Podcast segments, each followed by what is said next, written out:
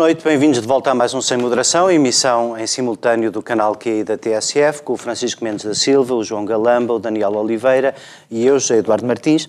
E esta é uma semana. Hum, uma semana cheia de, de, novidades. A semana passada tivemos a novidade que a última empresa gigante portuguesa que não tinha sido afetada nem beliscada por nenhum tipo de escândalo, embora há muito que fosse falada a propósito do tema rendas excessivas, a EDP, foi visitada também pela Polícia Judiciária e ontem houve em Lisboa uma conferência de imprensa do seu Presidente. É um bocadinho sobre isso e sobre a situação da passagem de monopólio a sociedade quase em concorrência, como é hoje a EDP, que vamos falar um bocadinho na terceira parte. Na segunda, uh, vamos hoje antecipar o nosso tema internacional, porque é já esta semana as eleições no Reino Unido e as eleições no Reino Unido depois de dois atentados e uma campanha surpreendente que pode uh, até alguma reviravolta na, na, expectativa das sondagens nas eleições de quinta-feira. Mas, mas uma coisa que impactou muito as eleições no Reino Unido e, e, e e continua a impactar a vida de todos é esta uh, recorrência, uh, se quiserem, do terrorismo. Ontem, em Paris, uh, parece que ficaram 1.500 turistas presos no Notre-Dame, ameaçados por um homem de martelo, e uma semana antes, novamente em Londres, numa ponte, Uh, mais um conjunto de, de, enfim, de refugiados, de, de enfim, pelo menos de uh, uh, inspirados apoiantes do Estado Islâmico nas formas cada vez mais criativas e cada vez mais básicas, continuaram a, a espalhar o terror. Mas, Daniel, ia começar por ti.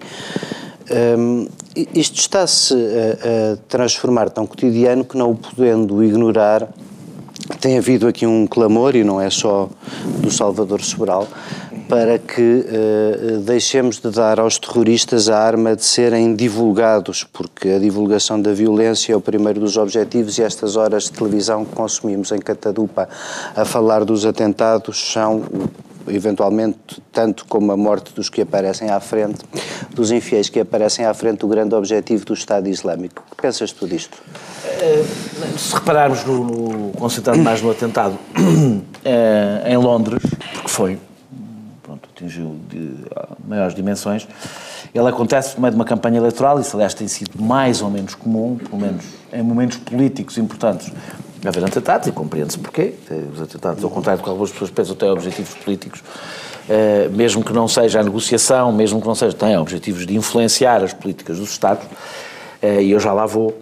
E, e se repararmos imediatamente, houve. E, a Teresa May fez não sei quantas propostas relacionadas com segurança e, e o controle da internet. O controle da internet, etc., que eu não vou aqui discutir, mas acho que mas, manda, é, manda... Mas, mas, pelo menos é uma declaração completamente diferente, mais violenta que a do primeiro atentado, o que significa basicamente não, que é uma tentativa.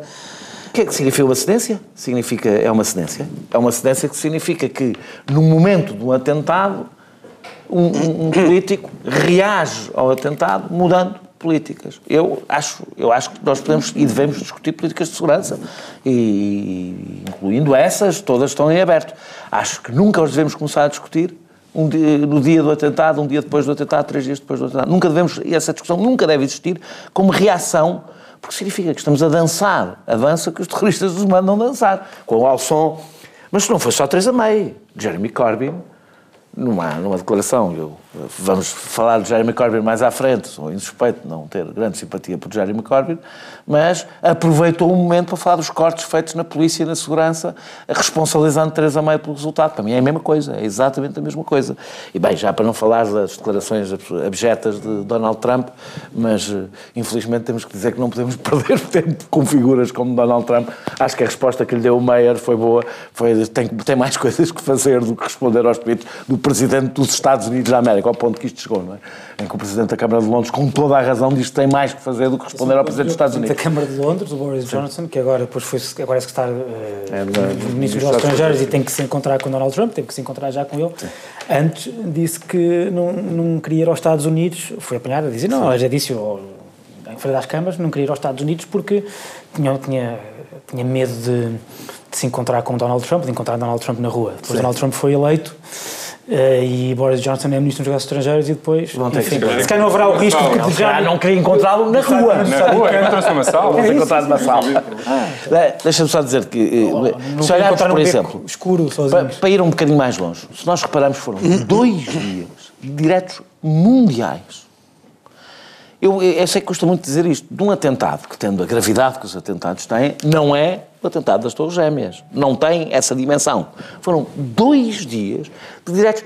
Isto deve ser a relação custo-benefício mais favorável a alguém, no caso, a quem faz os atentados, que possa existir. É, Ariana Grande, aquela cantora, fez um mega espetáculo eh, por causa do, do, do, do eu, eu, sei que aquilo é tudo movido, a parte do princípio, que é movido por bons sentimentos. O marcar, a solidariedade. Querem melhor, quer dizer, só falta mesmo fazerem a banda sonora dos atentados. É tudo, ou seja, parecendo. Por exemplo, Os aquele concerto em Manchester. Aquele concerto em Manchester é um concerto. Só estão atentos a essa guerra importante da televisão é? mundial. Eu vou terminar. Sabes qual é a diferença? É, ou seja, eu acho que eu defendo. Eu não defendo que deve haver proibições, que deve haver. Defendo que devemos ser mais fleumáticos e mostrar menos os nossos sentimentos, provavelmente, porque essa é que é a arma do terrorismo. É a única, aliás. Neste terrorismo específico, ele nem quer obrigar ninguém a negociar, quer apenas ter este efeito. E, e, e, e se pensarmos, em 1979 houve mil, mais de mil atentados na Europa. Eh, nos anos 70 havia muito mais atentados na Europa, eram de natureza diferente, procuravam objetivos diferentes, tudo, não, não, não estou a discutir isso. Se, como é evidente, a maior parte dos atentados eram, aliás, basta pensar que eram militar, não é? Eram pequenas notícias. E depois alguns, que evidentemente, como, como o que aconteceu em Munique, como há, ou tiveste atentados que tiveram, evidentemente, um enorme impacto. O que nós temos que conseguir fazer é uma coisa um pouco sinistra, se calhar, de se dizer, é parar de fazer esta, esta permanente encenação, hum, a permanente encenação, coreografia do nosso sofrimento coletivo, ela é não só dispensável, como é contraproducente, eh, primeiro, e segundo, eh, eh, ser muito mais comedidos na cobertura, claro que eu acho que as coisas devem ser notícia, têm que ser notícia. Tivemos diretos a dizer nada durante horas, a dizer nada, não tinham nada para dizer durante horas. Mas eu estou a ouvir e estou a pensar, por exemplo, quando nós. Uh, não havia assim também grande coisa a dizer sobre o Charlie Hebdo. Uhum. Uh, havia dizer, mais. As é? coisas... Havia mais. Havia pouco mais. O Charlie Hebdo teve acontece, uma característica muito específica, tinha alvos, tinha alvos concretos. Ou seja, concretos não estou a dizer, não eram meramente simbólicos, tinha alvos concretos. Portanto, havia um bocadinho mais Sim, a dizer, não é? Certo, mas, mas depois disso, o, o, que tem acontecido, o que eu estou a dizer é assim, se nós, com a importância que demos ao Charlie Hebdo e à novidade que começou a ser este uh, terrorismo inorgânico, Sim. artesanal... Este, uh, nós já estamos a dar notícias de pessoas, de tipos que andam com martelo a tentar bem, pessoas, quer dizer... Mas repara, mas quando há um tipo com um caminhão... Terça-feira... Não, não sabemos a dimensão da coisa, não sabemos a dimensão mas, da coisa. Mas independentemente disso, mas quero eu dizer, mas houve um tipo com um caminhão em Nice que matou 70 Eu não estou a dizer que isso não deve ser... O, o ponto ponto é, isso seria sempre notícia, não é isso que eu estou a discutir. Eu estou a discutir. Eu dei, eu estava, antes de ah, entrarmos, ah, eu dei aqui um exemplo. Existe uma regra. Eu, eu sempre Israel, vou dar um concordar exemplo. contigo e acho que é tempo a mais.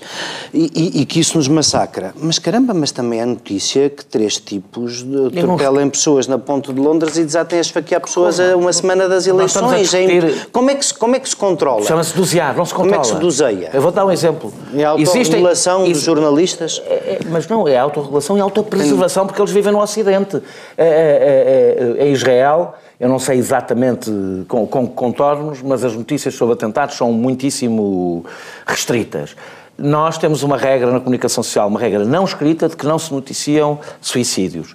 Há, há, há, sobre os incêndios, por exemplo, há uma regra não escrita de dar um tratamento.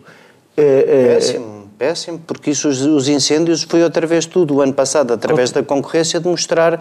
Eu lembro-me. Piorou e havia uma regra. Eu lembro-me de um ministro que ligava ao Presidente de Câmara a perguntar onde é que estava o melhor incêndio. Sim. O ano passado as televisões também andavam à procura do melhor e, incêndio. E havia uma regra não escrita de que tu não mostravas muitas imagens de incêndios. Eu não estou a defender qualquer tipo de censura, eu estou a defender que há evidentemente uma, uma desproporção entre o acontecimento e a cobertura mundial em direto durante dois dias que favorece. Pá, mas isto é assim para o terrorismo, para o futebol, para tudo. Não, não é para tudo. Não, não é para tudo. Como é que, não é verdade que que seja para tudo. Se calhar aí pode haver João uma diferença, eh, eu não sei o que é que se passa nos outros países em relação às coberturas eh, noticiosas, tudo o que tudo que seja é? notícia.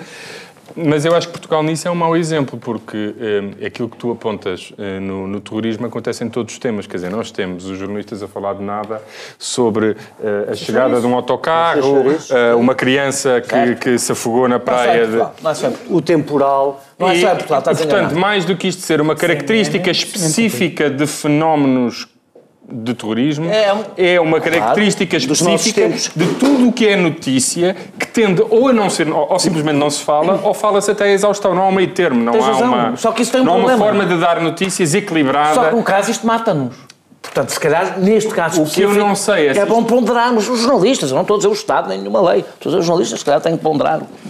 Quando eh, eu acho que isso só eh, eu acho que só pode haver cooperação entre jornalistas num ambiente não competitivo, quando cada um se tenta eh, esfalfar por audiências, por um clique, pela atenção, todas as regras não escritas que dependem basicamente da, da, pá, da colaboração de todos e de uma espécie de acordo tácito. É quando os Esse, eu jornalistas acho que essas pertencem a um mundo que já não existe, ou pelo menos Existe, hoje não existe. Trata-se quando os jornalistas mandarem, ma- ma- voltarem a mandar nos, no, no, nos órgãos de comunicação social Ou seja, e não mundo que já não os donos. existe. E não os donos. Mas qual era a tua pergunta? Isto era um comentário ao que o Daniel estava a dizer e não um a pergunta. comentário que não tinha pergunta. Era, aliás, porque eu não tenho pergunta. Nós, no fundo, não fomos discutir o que é que a Teresa May disse sobre a internet, até porque eu não tenho estudos para isso, mas, mas Eu basicamente. li o- está- se quiserem, eu posso dizer qualquer coisa. eu, Eu, eu também li o que ela disse. Eu não, eu não, não sei se é eficaz ou não é eficaz e não percebo nada sobre isso. Se tu quiseres, podes acrescentar. A pergunta Ah, era, era não, não é? como é que, como é que eh, se reage à banalidade dos atentados? Como o Daniel diz, com alguma autorregulação na comunicação ou por Eu- eu- simplesmente eu- eu- eu- continuando a falar das coisas? Deixa-me Não, usar o não- termo autocontenção e não autocontenção. autocontenção. Autocontenção. Eu acho que, como em todos os fenómenos, a certa altura, isto pode parecer um bocado horrível o que eu estou a dizer, mas já disseste, já. Eu já o disse, é que uma pessoa começa a... A banalização destes acontecimentos chega às pessoas e acabará por chegar aos média. Seja, eu não sei se aquilo que o Daniel estava a dizer que devia acontecer não, acabará por acontecer naturalmente, porque, como todas as novidades, se esgotam. E, portanto, eh, eh, os média darão a atenção a um assunto que deixou de ser novidade, eh, que dão a todos os outros que também já não são novidade. Não sei se isso. Reparares, se o, crime, irá- o crime nos tabloides, percebes que isso não acontece. Já não podia ser mais banal e continua.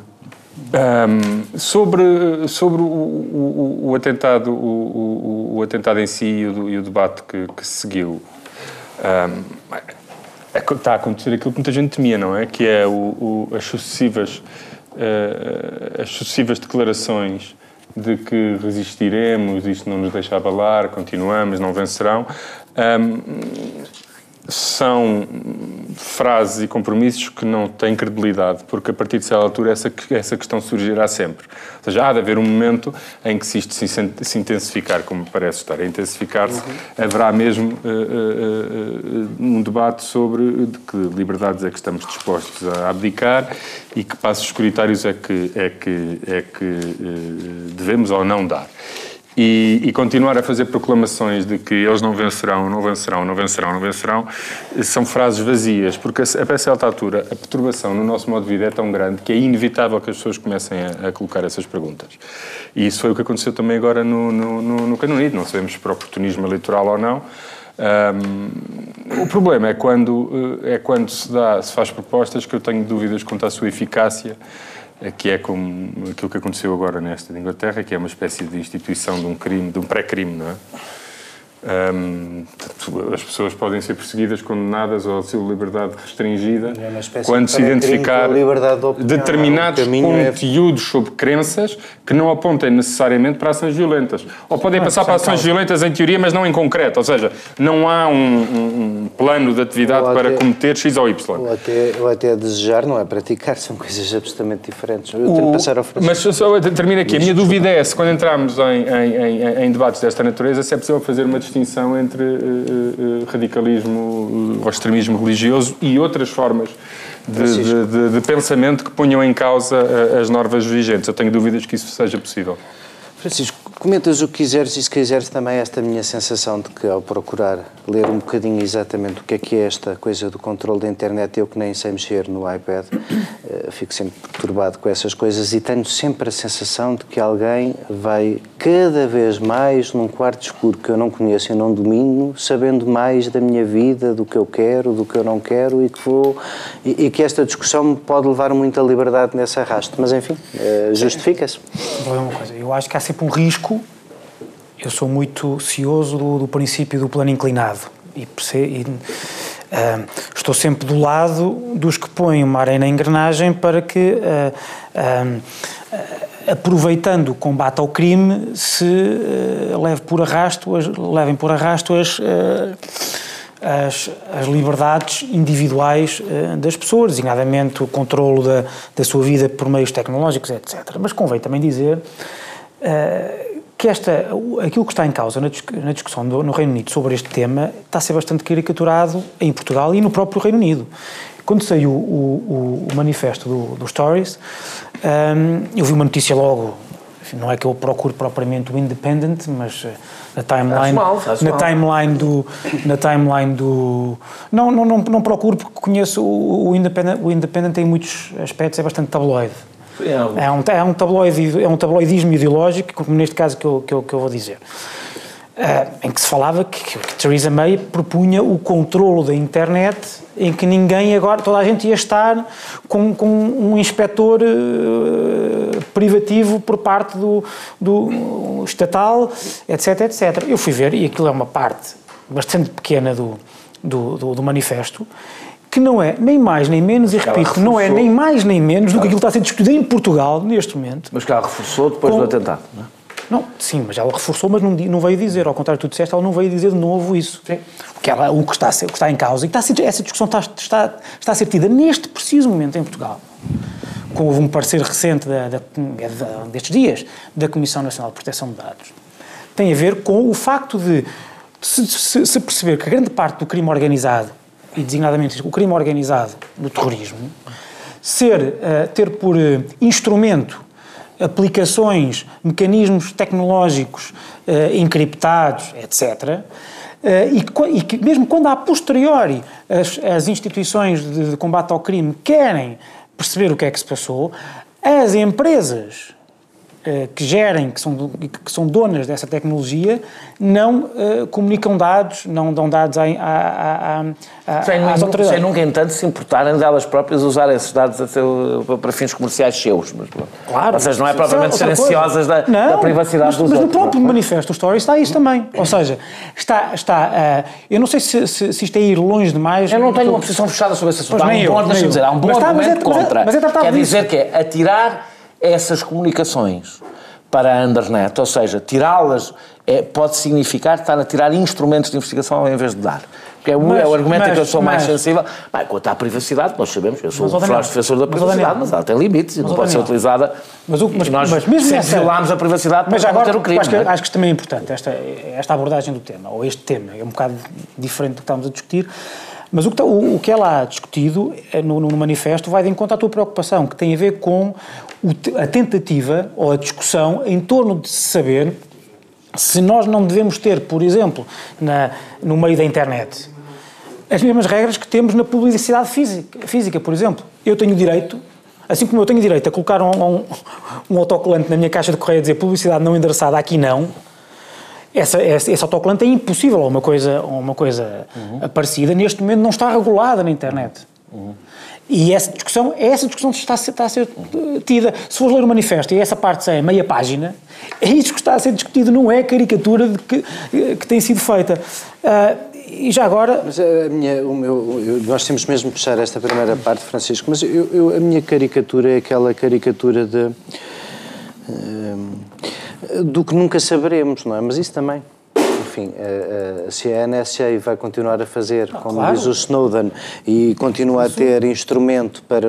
É que eu acho que nós somos sempre todos mais vulneráveis de quem se procura defender disso. Mas, enfim. interessante é perceber se as novas formas de policiamento, agora, independentemente de se aceitamos ou não essa intermissão nas comunicações, é o, os meios necessários para fazer uma adequada monitorização deste tipo de. Acho que, acho que há 3 mil uh, pessoas identificadas como se tendo radicalizado no, no, no Reino Unido e acho que o acompanhamento, o acompanhamento uh, dessas pessoas exige 15 polícias por pessoa, portanto, para haver uma verdadeira, ou seja, uh, respondendo àquela ideia de que havia pessoas que cometeram o atentado, Sim. já tinham sido referenciadas e uma delas até tinha aparecido, aparecido num, num documentário da, da ITV ou da BBC4.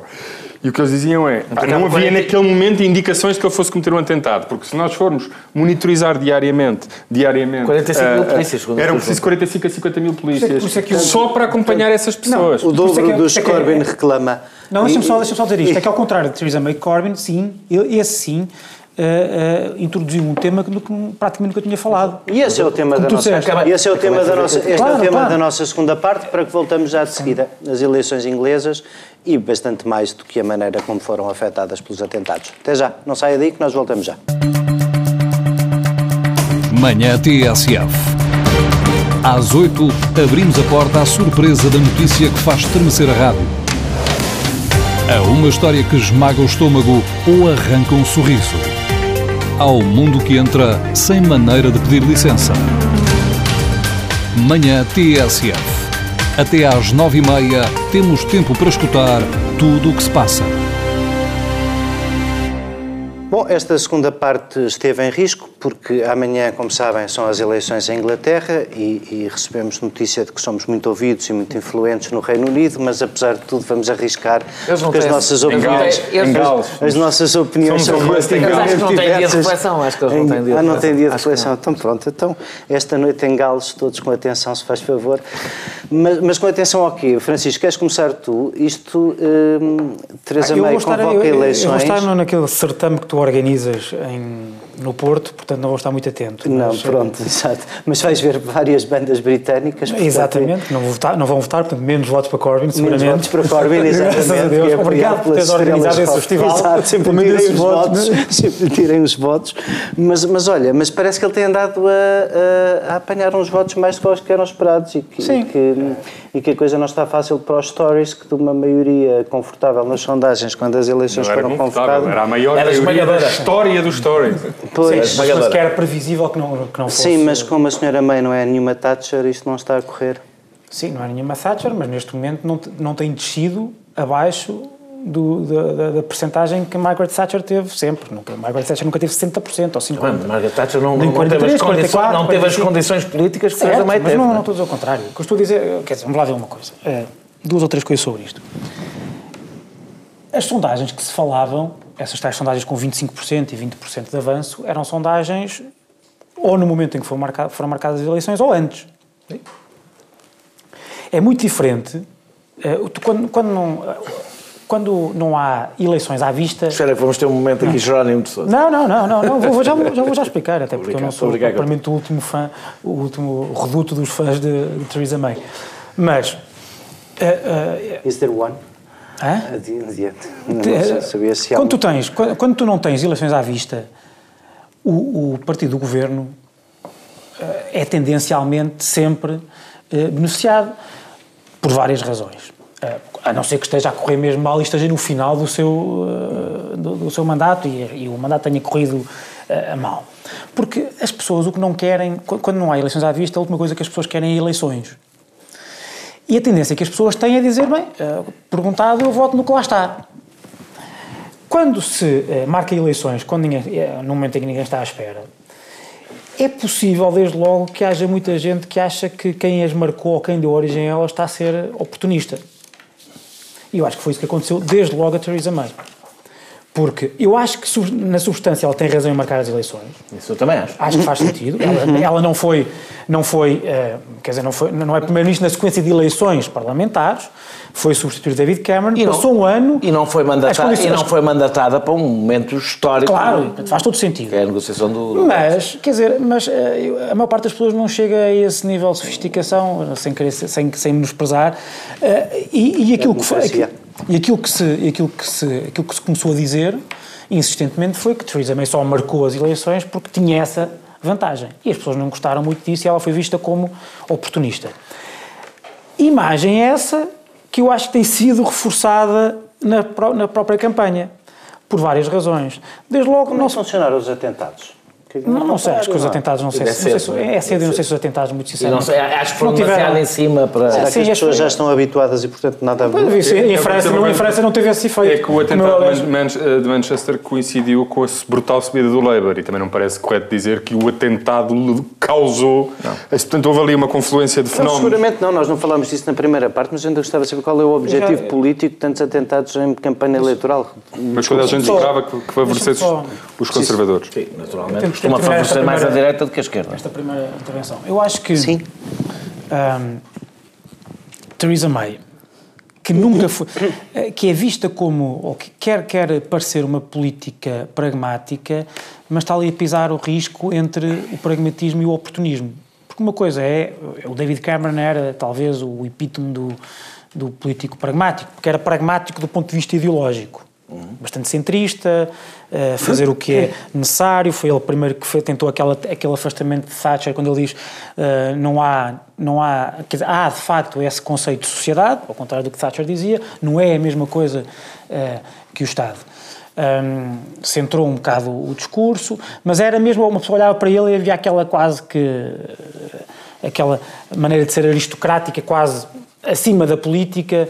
Uh, Theresa May é diferente porque Theresa May faz um, uh, apresenta um, um, um, programa eleitoral que é completamente contrário a quase tudo que os Tories, mesmo uh, no governo que ela, de que ela fez parte, uh, defendiam. E, e, que é visto como uma, uma, uma, aproximação oportunista ao Labour e com, não com intuitos políticos nobres, mas com intuitos políticos de arrasar eleitoralmente o, uh, o, o, o Labour no coração, no seu coração eleitoral do Nordeste. Vai, vai uh, descobrir o mesmo. Ou do Noroeste, aliás. Vai descobrir, o mesmo, vai descobrir o mesmo que a esquerda, o centro-esquerda já descobriu quando talvez, fez o mesmo com a talvez, direita, talvez. que é as pessoas geralmente preferem sempre o original. Há muita gente, mas isto, deixa-me, deixa-me, deixa-me só, deixa-me terminar. Porque há, há, há, muito, há, há exercícios engraçadíssimos de, de, comparação e, ou de equiparação de metade para aí do, do, do, do, do programa uh, uh, económico dos conservadores ao, ao programa económico, por exemplo, de Ed Miliband. É muito parecido. E isso caiu pessimamente, caiu pessimamente nas pessoas que de qualquer modo vão votar nela, mas caiu pessimamente nos indecisos que a veem como, como oportunista. Quanto ao Jeremy Corbyn, uh, tem subido, de facto, acho que tem feito uma ótima campanha. Uh, grande parte das, das, das, políticas económicas têm sido arrasadas por todas as, como impossível, de aplicação impossível por grande parte, da, mesmo à esquerda, de, e no, por, por, grande parte dos entendidos na matéria. Uh, Nós sabemos, mas o, quer dizer os mas o que tem, matéria, tem, por acaso não tenho visto nada disso. Eu vi uma instituição oficial a criticar e vejo um certo establishment conservador ou New Labour a criticar, mas isso estás a dizer não vi. O que tem, o que tem acontecido, que eu acho que isso não tem sido verdadeiramente valorizado, é que Jeremy Corbyn tem subido sem que os, os Tories desçam brutalmente. E o que está a acontecer é o regresso ao bipolarismo que nós não víamos uh, há muito tempo, porque e quer o UKIP... Eu tenho a razão por, por quer o UKIP... Quer os Lib Dems. Quer os Lib Dems têm sido uh, basicamente Daniel, arrasados. Uh, Daniel, Daniel, deixa-me. Uh, vais dizer quando costumo quiseres, mas deixa-me só. Eu fiz sempre te respondo. Pronto, isso, isso, mas tenta lá. Prim, primeiro lugar. Um, estamos. este, isto que, que, o Francisco diz em relação à MEI é uma tendência um bocadinho crescente, não é? Vivemos, e nós já falámos disso aqui, vivemos cada vez mais de dizer o que é preciso para a campanha. Sempre e, e não, não, não, não, mas agora é um bocadinho pior, porque há aqui uma espécie de, de transmutação em que vários tentam sair do seu espaço uh, normal. Uh, e, e, eu presumo que tu estejas também contente por, do lado Labour, haver um, um completo está, enterrar está, da terceira via e o regresso ao seu espaço normal do sindicalismo. Mas depois isso tem, como diz o Francisco, um lado que é, ele, ao contrário do que aconteceu com o Siriza, que não vai ter que experimentar uma realidade supranacional que o esmaga, o Labour é? será livre no Reino Unido livre da União Europeia. E, e já, portanto, já seria, porque não e, estava portanto, no euro. Tu estás, tu estás ansioso por este teste definitivo do socialismo moderno? Achas eu que é estou, é muito importante? Eu, estou, não, eu, estou, eu, acho que, é, eu acho que nós devemos compreender o que aconteceu no mundo ocidental e não só na Europa. Um, não, acho que todos reconhecemos, por, todo, por tudo o que está a acontecer nas várias eleições e em todos os processos políticos, que houve uma alteração tal na sociedade, etc., que levou a o, establishment como existia, não, quero, não estou aqui a falar do establishment, não estou a falar, ou seja, o sistema político como existia deixou de responder, e é essa a grande riqueza da democracia, à vontade das pessoas. E os vários atores estão a movimentar-se. Uns não se movimentam e desaparecem, outros movimentam-se e encontram o seu espaço. Isso acontece no centro, na direita, na esquerda, está a acontecer em todo o lado. É, é muito interessante se repararmos o Tony Blair tinha, proposto, tinha feito uma proposta, por assim dizer, ao, ao Labour para sentar toda a sua campanha no Brexit. Eu compreendo a proposta. A proposta faria a velha, já, já discutimos isto para aí 30 vezes aqui, centraria mais uma vez o debate, no debate cosmopolitas nacionalistas, Europa, não Europa, uh, uh, uh, que é o debate que a terceira via deseja, que Macron em França desejou, é um debate que favorece um determinado tipo de espaço político. Que, feito pelos partidos trabalhistas, sociais-democratas, socialistas de centro-esquerda, têm em geral dado péssimos resultados, levando ao seu afundamento. Porquê? Porque eles não se põem no lugar, para além de dividir o seu espaço natural, divide-o a meio, e no Labour isso era evidente que dividia, parte esse espaço, atirando para as margens e para outros fenómenos políticos, seja de extrema-direita, seja de extrema-esquerda, esse Sim, a sua base. Ninguém tinha conseguido era partir desse lado mais Quem? à esquerda para fazer a síntese de absorver Quem? o centro. Quem? Ainda ninguém tinha feito isso. Quer dizer, se, se, o Corbyn conseguir, é o primeiro. Nos não é o anos, primeiro a fazer. Nós, então é? Houve vários que morreram na praia. Não, não, mas morreram na praia significa que conseguiram fazê-lo. A questão, por exemplo, eu acho que o Bernie Sanders conseguiu fazê-lo. O problema é que morreu na praia, no sentido, ou seja, tu não podes tirar uma lei, uma regra, do, do, tu consegues perceber tendências. E depois não podes, nós não sabemos o que teria acontecido se o Melanchon tivesse passado a segunda volta em vez do Macron, coisa que não teria sido nada impossível pelas diferenças de votação. Nós podemos perceber é que há uma tendência. Sabemos o que é que aconteceu ao Amon, sabemos, sabemos que a Hillary Clinton foi uma má escolha. Isso são coisas que nós temos a certeza, não podemos fazer história contrafactual. Uh, uh, uh, o que eu digo é, hoje sabemos, eu vou tentar acelerar para, porque chegar à parte que realmente interessa, sabemos, por exemplo, no Reino Unido, sobre o Brexit, há 45%, hoje, hoje, quer dizer, há um mês, 45% defensores de, de, de, do Brexit, 22% que querem parar o Brexit e aquilo que o Financial Times chamou de relievers, ou seja, pessoas que eram, votaram contra o Brexit, mas acham que isso hoje não é um assunto. Querem sair, vamos sair, está decidido.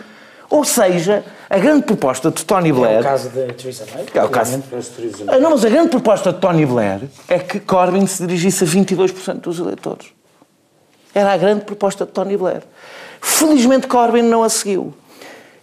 E, e tu, tu, escolheu como tema, aliás, os mesmos temas no essencial para a eleição inglesa, para as eleições inglesas, que Bernie Sanders deu. Aliás, o discurso tem muitas similitudes, com muitas diferenças de estilo que eles os dois têm. Aliás, Sanders foi, está no Reino Unido, e esteve no Reino Unido, e, e apoiou o Corbyn e, falou, e tem falado sobre o Corbyn. Uh, uh, um, apostou nas desigualdades sociais, apostou no papel do Estado na economia, propôs a, a, a, a renacionalização dos Correios e do Caminho de Ferro com um fortíssimo apoio popular, 67% apoiam a, a, renacionalização dos Correios, 58% dos ingleses apoiam a renacionalização dos Caminhos de Ferro, Serviço Nacional de Saúde, Educação, etc. Uh, eh, ou seja, o grande ganho que ele teve, mais do que, eu, eu não vou dizer, ele cresceu por causa destas propostas, não, ele cresceu porque passou a ter um discurso. Um discurso Deixou de estar na defensiva. Deixou, por exemplo, de estar a falar do Brexit, onde tem que medir o eleitorado do, do, do Labour que votou no Brexit e que votou votou pelo Brexit e contra o Brexit. Passou a estar no grande elemento que o divide dos conservadores. E essa é a grande lição que o Corbyn está a dar ao conjunto da esquerda. É o que interessa, o centro do debate é aquele onde se parte a esquerda e a direita. E, isso, e quando a esquerda o faz, tende a ganhar. Se e tem... também não desce tanto nas sondagens, porque também. Com certeza. Se aproximou dessa. Eu acho. Ouve, a minha aposta 70. neste momento é que o Corbyn vai perder. A questão não é essa. Eu estou. Está bem, mas pronto, é, é, para isso que me cheira. O que eu estou a querer dizer é que há uma tendência e que é muito importante no eleitorado jovem. Eu vou explicar e com isto vou terminar. Vais, é o mesmo último ponto. Peço desculpa. É, é, é o último ponto. É, é, o, o, o, o, Corbyn, isto não indica, os, como sabem, apostar nos jovens tem um problema, os jovens votam menos do que os velhos, portanto, o que eu estou a querer dizer é o que é que isto nos diz de um sentimento que hoje existe. Os, os jovens não nos dizem como é que se vão, os jovens mudam à medida que vão crescendo, não é essa a questão. Não, não, eles dão-te não, eles dão-te uma pulsão de mudança, como deram nos anos 60, deram nos anos 80, dão-te um, um, um sinal de qual é um tipo de sentimento que começa a crescer. Corbyn tem uma vantagem de 20% abaixo dos 24 anos, ganha pela primeira vez em muitos anos. O Labour ganha entre os, 20, entre os 25 e os 34 anos, ganha entre os trabalhadores não qualificados, coisa que seria impossível se concentrasse todo o debate em torno do, do, do Brexit. E onde é que Theresa May arrasa? É acima dos 65 anos. Anos velhos. Anos reformados. Ou seja, o que eu quero. E isto, não, pronto, tu queres. Isto, isto é um padrão. E vou terminar. Isto é um padrão. Foi assim com Melanchon, os jovens votaram em Melanchon e não nem no Macron, onde foi onde ele teve o pior resultado, nem em Le Pen. Foi assim nos Estados Unidos, votaram em Bernie Sanders e não em Clinton ou em Trump. E é assim com o Corbyn, votam em, em Corbyn João, não. Ou seja, o que eu quero dizer... Que é possível... Deixa-me só dizer, muitas pessoas dizem há, há, dizem que as propostas de Corbyn são anacrónicas. É curioso que aquilo que são consideradas propostas anacrónicas seja aquilo que maior eh, apoio tem entre os jovens e quase sempre, ainda por cima, protagonizado por velhos, o que é uma coisa bastante curiosa. Normalmente, Sim, é, é os jovens sabem lá o que é, que é exatamente. Ah, exatamente. Olha, então, mas é que se calhar é, é, que há coisas que podem sermos... Eu, estava, eu, estava, eu estava a ouvir o Daniel e estava a, a, a, a transportar isto. Daniel. Eu acho que o Daniel um, Pronto, está enganado da comparação. Eu acho que Corbyn é único. Não tem nada a ver com Sanders. Tem com Sanders um bocadinho, não tem nada a ver com Melanchon. Não, não tem nada a ver. Nada a ver com Melanchon. Sobram 3 minutos para E é aí que reside o sucesso de Corbyn. 10 segundos para dizer uma coisa. Corbyn, uh, uh, o que foi dito de Corbyn é que era um, um representante da esquerda dos anos 70 uh, e, que, e que era unelectable. Inclusive, o novo Labour é, não, inclusive por mim, Aqui. Inclusive por mim. Mas isso tinha, não tinha a ver tanto com tinha a ver com mais o lado pacifista do corpo, tinha a ver com outras coisas. Tinha a ver com a parte da tradição que não é dele. Sim. Não interrompa o João Galamba. E, e Corbyn estava. Eh, Corbyn era boicotado pelo, pelo seu partido, uh, não havia nenhum jornal tradicionalmente próximo do Labour que tivesse um pingo de simpatia por Corbyn. Portanto, ele basicamente era desprezado e ridicularizado por todo o Reino Unido, menos dizia-se, algum grupo de indefectíveis não representativo e que transformaria o, o Labour numa espécie de seita com uma militância muito ativa, mas completamente divorciado do, do, sentimento dos ingleses. Isto era o que era dito de Corbyn. E quando se começou a desenhar o programa de Corbyn, que confirmava o esquerdismo de Corbyn... É, porque não há um programa e, disse, e agora ainda vai ser pior. E aconteceu o oposto. E nós temos de tirar conclusões disto. O que é que aconteceu? Corbyn não tem um discurso uh, utópico. Corbyn tem um discurso pés assentes na terra, com prioridades claramente distintas do, dos Tories e que tem um apelo muito significativo à esmagadora, mesmo, à maioria do eleitorado inglês. Porque quando se vai ver as propostas, o apoio nas propostas, mesmo assim, Corbyn tem uh, uh, melhores resultados do que, do que os conservadores. Depois há é o risco da mudança, o Brexit e há o medo do, do, do, dos mais idosos. Mas na, na, força das ideias, na qualidade das ideias, Corbyn arrasa e ganha aos Tories em todas as áreas. E Corbyn conseguiu uma coisa extraordinária, que é, fez um discurso que toca nas preocupações das pessoas e responde às preocupações das pessoas. E aconteceu. Uh, Corbyn tem conseguido uh, não só Uh, uma sondagem que inverteu completamente, ou seja, ele tinha 80-20 sobre as suas qualidades de líder e a campanha, a proposta e o modo como ele falou da campanha inverteu. Agora é ao contrário, exatamente o oposto.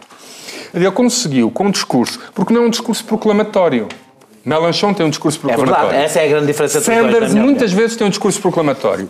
Corbyn, podemos deixar que o programa não é. Corbyn tem um programa. Há uma diferença. É um programa concreto. Sanders, Sanders era candidato a um Estado a vencer um Estado federal. Estamos a fechar. E conseguiu esta coisa extraordinária que é as pessoas voltarem a acreditar que um partido trabalhista com propostas distintas da direita é possível e, e, eh, tem subido na Escócia, voltou a estar à frente em Gales, tem as vantagens nos jovens e nas mulheres, uh, uh, não sei se o Daniel falou, não, mas não falaram, tem conseguido mostrar que de facto que a esquerda não tem que desistir de ser esquerda para ser, uh, para ser ele, eleitoralmente competitiva. Tudo aquilo que durante 20 anos foi dito sobre a esquerda, Corbyn está a destruir. Obviamente que podemos dizer que o Reino Unido é um, um, um país singular, porque não está no euro, porque a época específica que claro. vive hoje, se calhar, é passível de, de ter debates de esquerda-direita mais vincados do que outros países. Isso é tudo verdade. Mas o que foi dito é que este senhor era não elegível e era o fim do Labour, que as suas ideias ainda, eram piores que o líder e aconteceu exatamente o oposto. E ter conseguido um entusiasmo e uma adesão crescente da população inglesa que é verdadeiramente uh, singular no panorama Francisco. político dos últimos anos, em vários países ocidentais. Não me lembro de uma campanha tão bem, tão bem conduzida e tão eficaz como a que Corbyn tem, tem feito uh, no Reino Unido. O, o grande tema destas eleições, eu acho que até dá para fazer um embrulho final daqui da, da nossa discussão, o grande tema destas eleições é o regresso dos dois partidos centrais ao, ao, ao, ao momento pré-consenso eh, neoliberal. É Porque não é só o Corbyn, não é, é só o Corbyn. os próprios conservadores não, que estão a recusar é, frontalmente é o chamado One Nation Conservatism, que é o equivalente à democracia cristã europeia, com uma, com uma, com uma que é algo que qual é que é o problema que eu tenho com isso? Eu tenho um problema ideológico, porque eu sou mais liberal do que isso. O problema que eu tenho com isso é que nem um nem outro estão a fazer uma interpretação desses princípios pré 1980, se quiseres, ou 1990 no para tal, para 2017.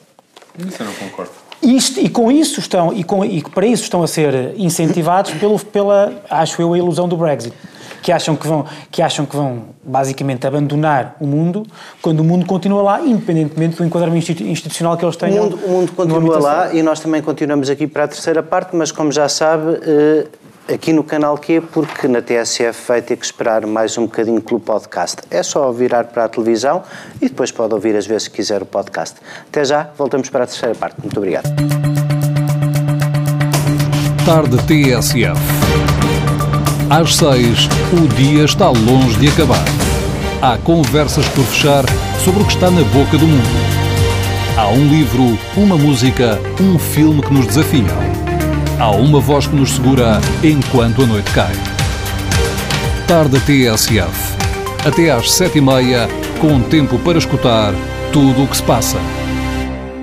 E para a terceira parte, cá estamos os quatro de volta, e o tema da terceira parte são estas novidades da investigação do Ministério Público e da Polícia Judiciária na EDP a propósito do tema CMECs, custos de manutenção do equilíbrio contratual. Esse, esse palavrão que talvez carecesse de uma pequena e sucinta explicação no princípio, para depois percebermos boa parte da, da discussão, também política, que tem estado muito em torno do tema da passagem dos CAIs, dos contratos de aquisição de energia, para os CMECs, custos de manutenção do equilíbrio contratual, num, numa, num movimento a primeira que, de resto... que eu conheço consegue fazer isso sem cábula. Pô, ah, Sim, é, mas é que isso de resto aconteceu uma coisa parecida em, em, em, Espanha. Era muito simples de perceber. Por exemplo, os dois cais, que em Portugal ainda há duas centrais, uma a carvão e outra a gás, que ainda têm dois contratos de aquisição de energia dos antigos a funcionar.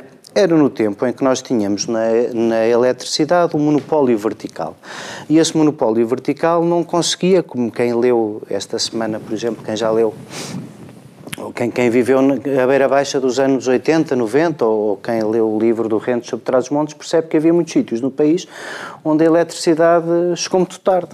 E chegou muito tarde porque não havia dinheiro para tudo ao mesmo eventualmente, enfim, as explicações de outras são as mesmas, mas não havia dinheiro para tudo ao mesmo tempo. Ou se fazia a rede de distribuição ou se faziam as centrais produtoras. Ora, num tempo em que não se adivinhava nem concorrência, nem União Europeia, nem nada disso, fizeram-se um conjunto de contratos com os produtores de energia que diziam Portugal precisa de energia, os senhores vão produzir e, tal como no incentivo às renováveis no princípio, ficam garantidos aqui uns anos em que nós, para vos amortizar o investimento que os senhores fizeram a favor do interesse público, vamos pagar uh, um preço garantido de energia. Depois veio uma diretiva comunitária em uh, 2004, transposta em 2006, e essa diretiva comunitária vem liberalizar o mercado da eletricidade, uh, separá-lo verticalmente, separar a produção da distribuição, do transporte uh, e, e, da comercialização, e veio um, basicamente ao liberalizar o mercado, esta coisa da concorrência, Daniel tem muitas vezes por ah, efeito. Sim, eu sinto imensa concorrência. Quando, quando, não, mas é que é assim, pois é que não tem, pois essa é justamente a questão dos comex. É dizer que em Portugal o incumbente EDP tinha um conjunto desses contratos de aquisição de energia e ao entrar com essas centrais no mercado concorrencial foi ressarcida do resgate desses contratos que tinha celebrado com o Estado por via dos custos de manutenção do equilíbrio contratual que nós todos os anos pagamos na tarifa e que muita gente diz que verdadeiramente distorcem a concorrência porque, no fundo, mantêm pouco mais ou menos as mesmas condições pré-concorrência. Se depois isso é ou não é uh, legítimo e até que ponto é que o Estado uh, se pode impor. Tivemos um episódio recente de um secretário de Estado, quando chegou a Troika a dizer que as rendas eram excessivas, que foi, uh, enfim, ao fim de uns meses foi demitido, num tempo em que também a EDP foi privatizada e já agora para privatizar vende-se melhor com rendas do que sem rendas. Exatamente.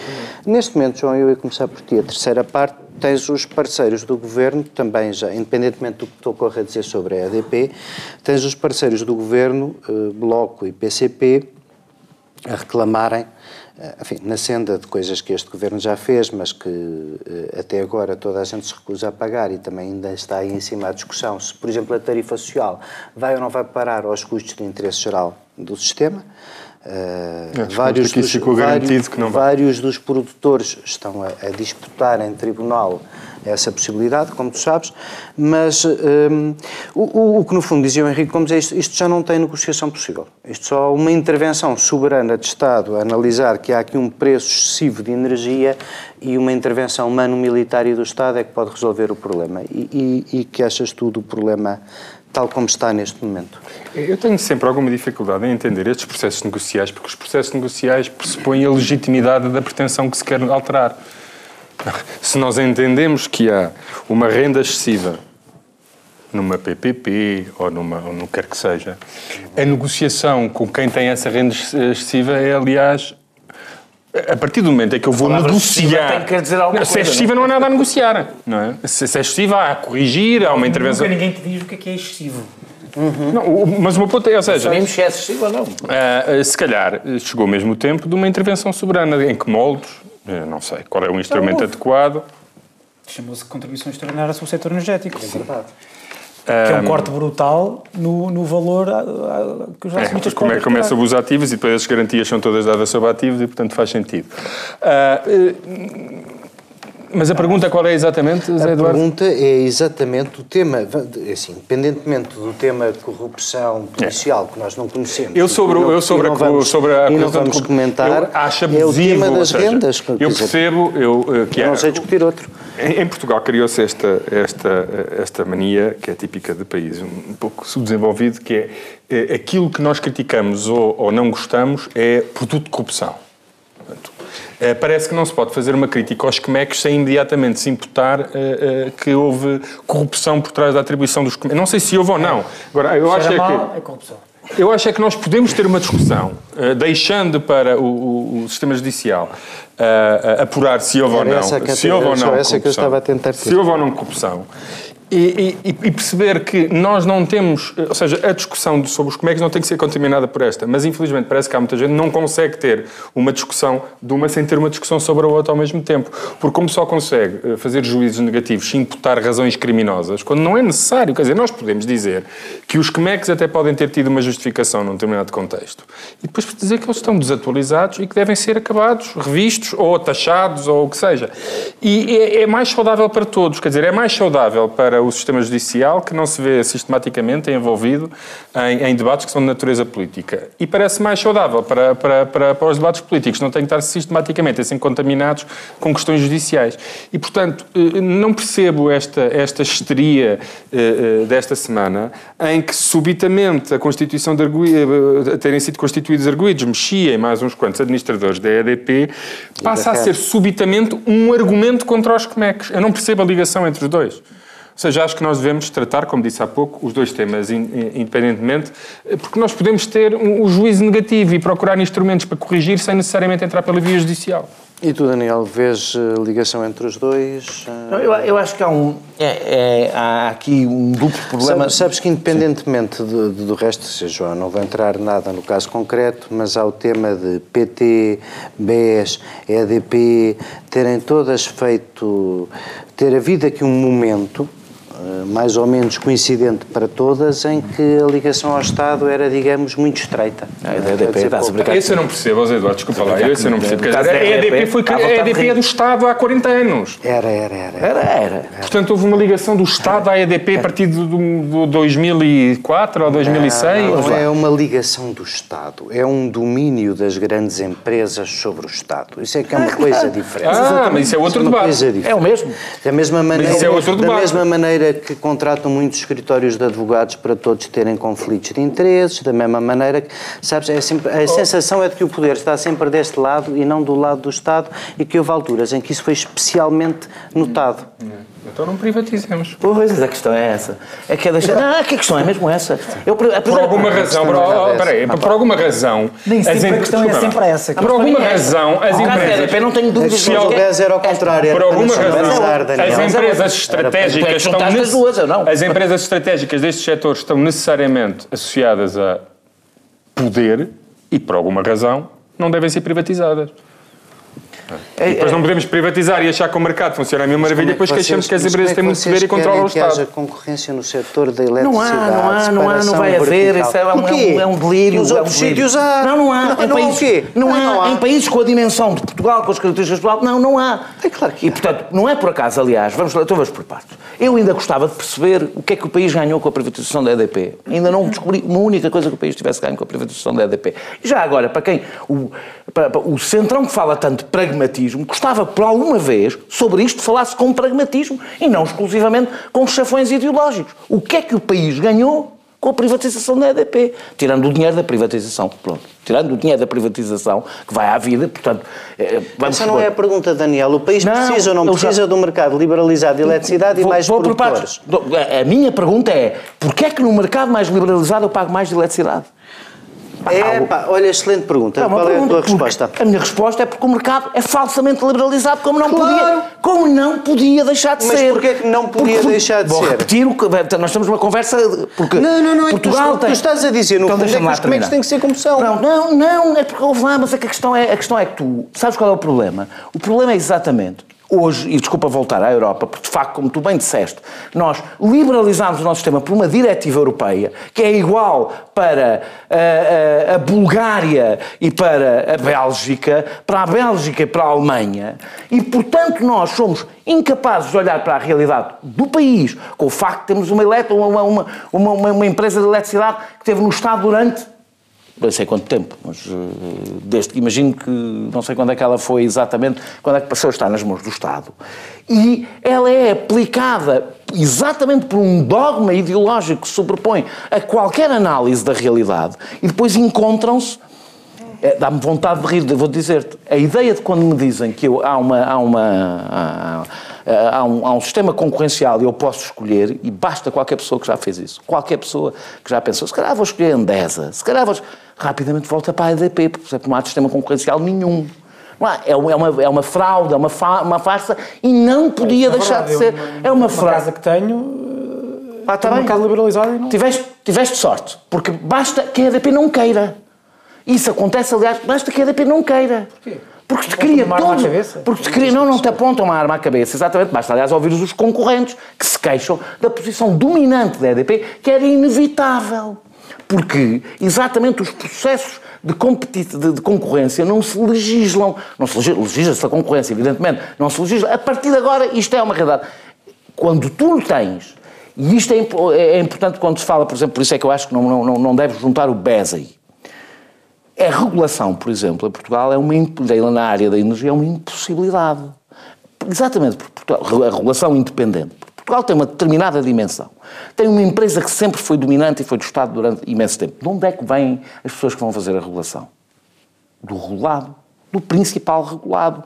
E virão sempre. E virão, a partir do momento que quiseres começar a fazer regulação, por exemplo, agora a questão não se põe, sobre distribuição postal, irias ter o mesmo problema. De onde é que vão as pessoas que percebem distribuição postal? Dos Correios. É, só podem vir daí, só podem ir, na maior parte dos casos, só podem ir para aí. E, portanto, não é a mesma coisa quando falas da banca, onde há concorrência, onde há concorrência há muito tempo e já havia muitos bancos. Tiveram todos concentrados no Estado, mas havia muitos bancos. A Caixa Geral de Depósitos não tem uma posição dominante, natural. Deixa-me, vou, vou, vou, terminar. Sobre a pergunta que tu fizeste, que é a questão da corrupção. Eu acho que o problema é, é, é, é relativamente complicado. Porquê é que eu não estou a falar agora do processo?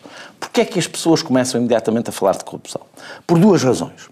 Primeira, porque a política tem, uma, tem tido dificuldade em resolver os problemas na área política e deixa para os tribunais a resolução dos problemas de justiça, fazendo, dando a sensação às pessoas que a única solução possível é na área da justiça.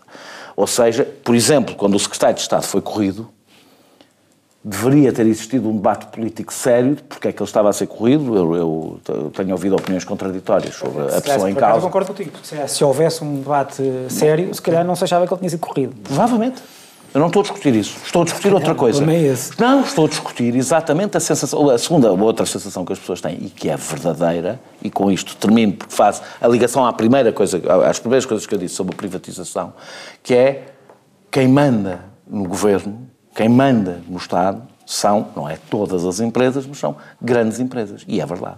E porquê é que é verdade? Exatamente porque não é possível nós falarmos da relação, por isso é que eu acho a conversa de treta a conversa do Estado pequeno, mas eficaz. Como se a eficácia do Estado não tivesse nada a ver com a força do Estado, bastasse a vontade.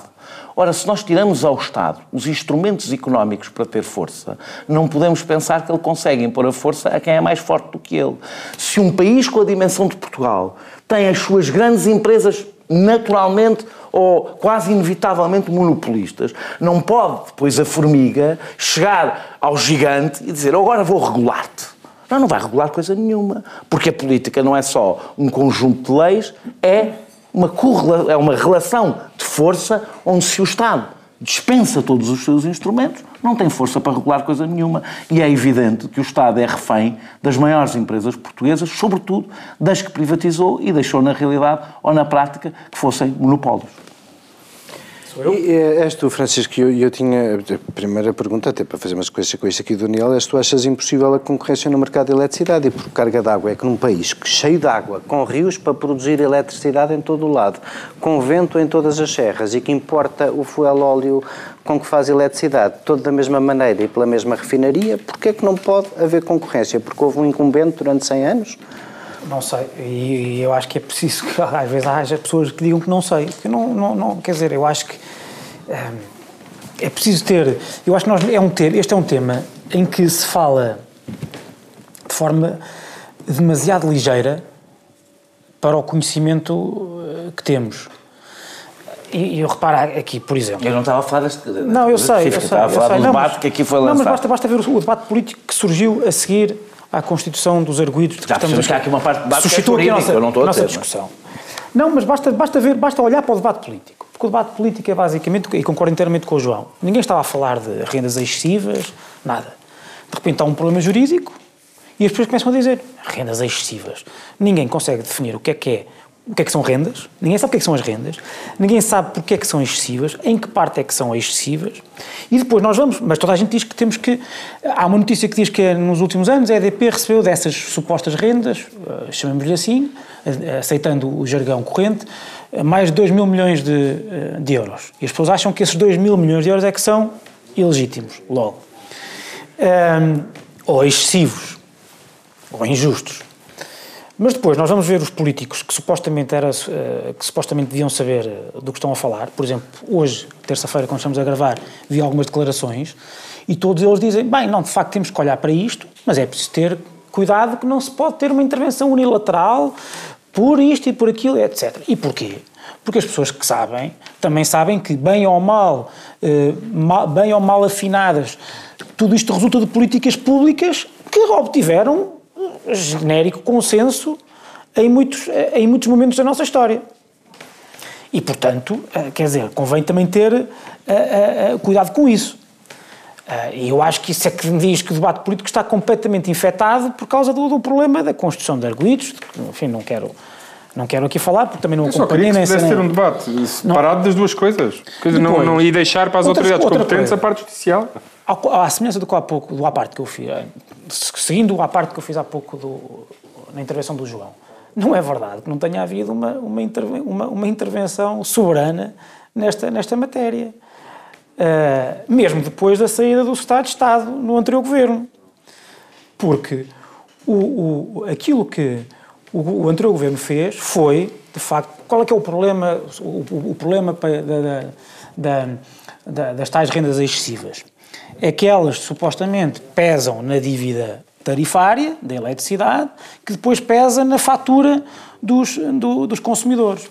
E o anterior governo que fez... É a quarta a, mais, mais alta o que o governo anterior fez, à semelhança de outros países, como por exemplo a Espanha ou a, ou a Itália, sendo que no nosso caso foi, foram, é, um, é um tributo que vai para além do setor da eletricidade, criou um tributo, a chamada Contribuição Extraordinária sobre o Setor Energético, que era para financiar um fundo, fundo esse que ia intervir no, no, no, na, redução da, na redução da dívida tarifária.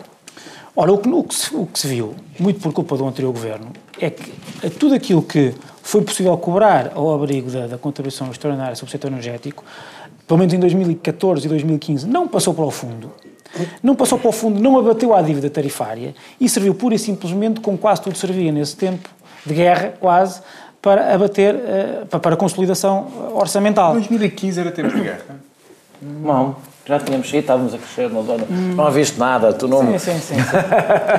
Caros amigos, portanto, não sei como é que está agora, mas, mas, mas, mas, mas, mas diga uma coisa. 14 também. Não, a 15 era como é que era, como agora não vês que não mudou nada desde até, então. Até muito próximo do fim de 2016 também não tinha sido feito nada por este governo contra, contra a dívida tarifária. Tinha, não. CDS não. e PSD propuseram acabar com a contribuição especial sobre o setor energético e nós mantivemos. Sim, sabes porquê? Sabes porque ainda só é, neste momento, constitucional porque é extraordinária mas vocês têm na prevista para vigorar até do, para lá de 2020.